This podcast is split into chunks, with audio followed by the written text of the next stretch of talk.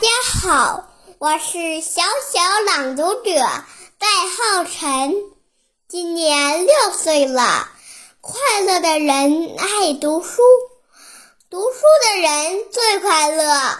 我朗诵的文章是儿童诗《大海睡了》。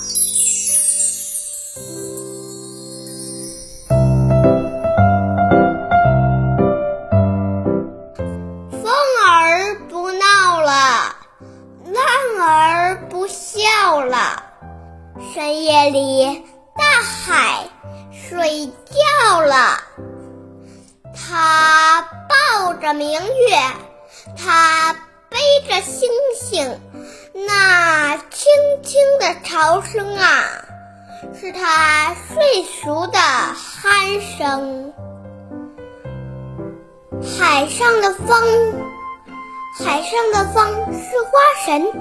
它一来就绽开万朵浪花，海上的风是天师，它一来就奏出万种歌声。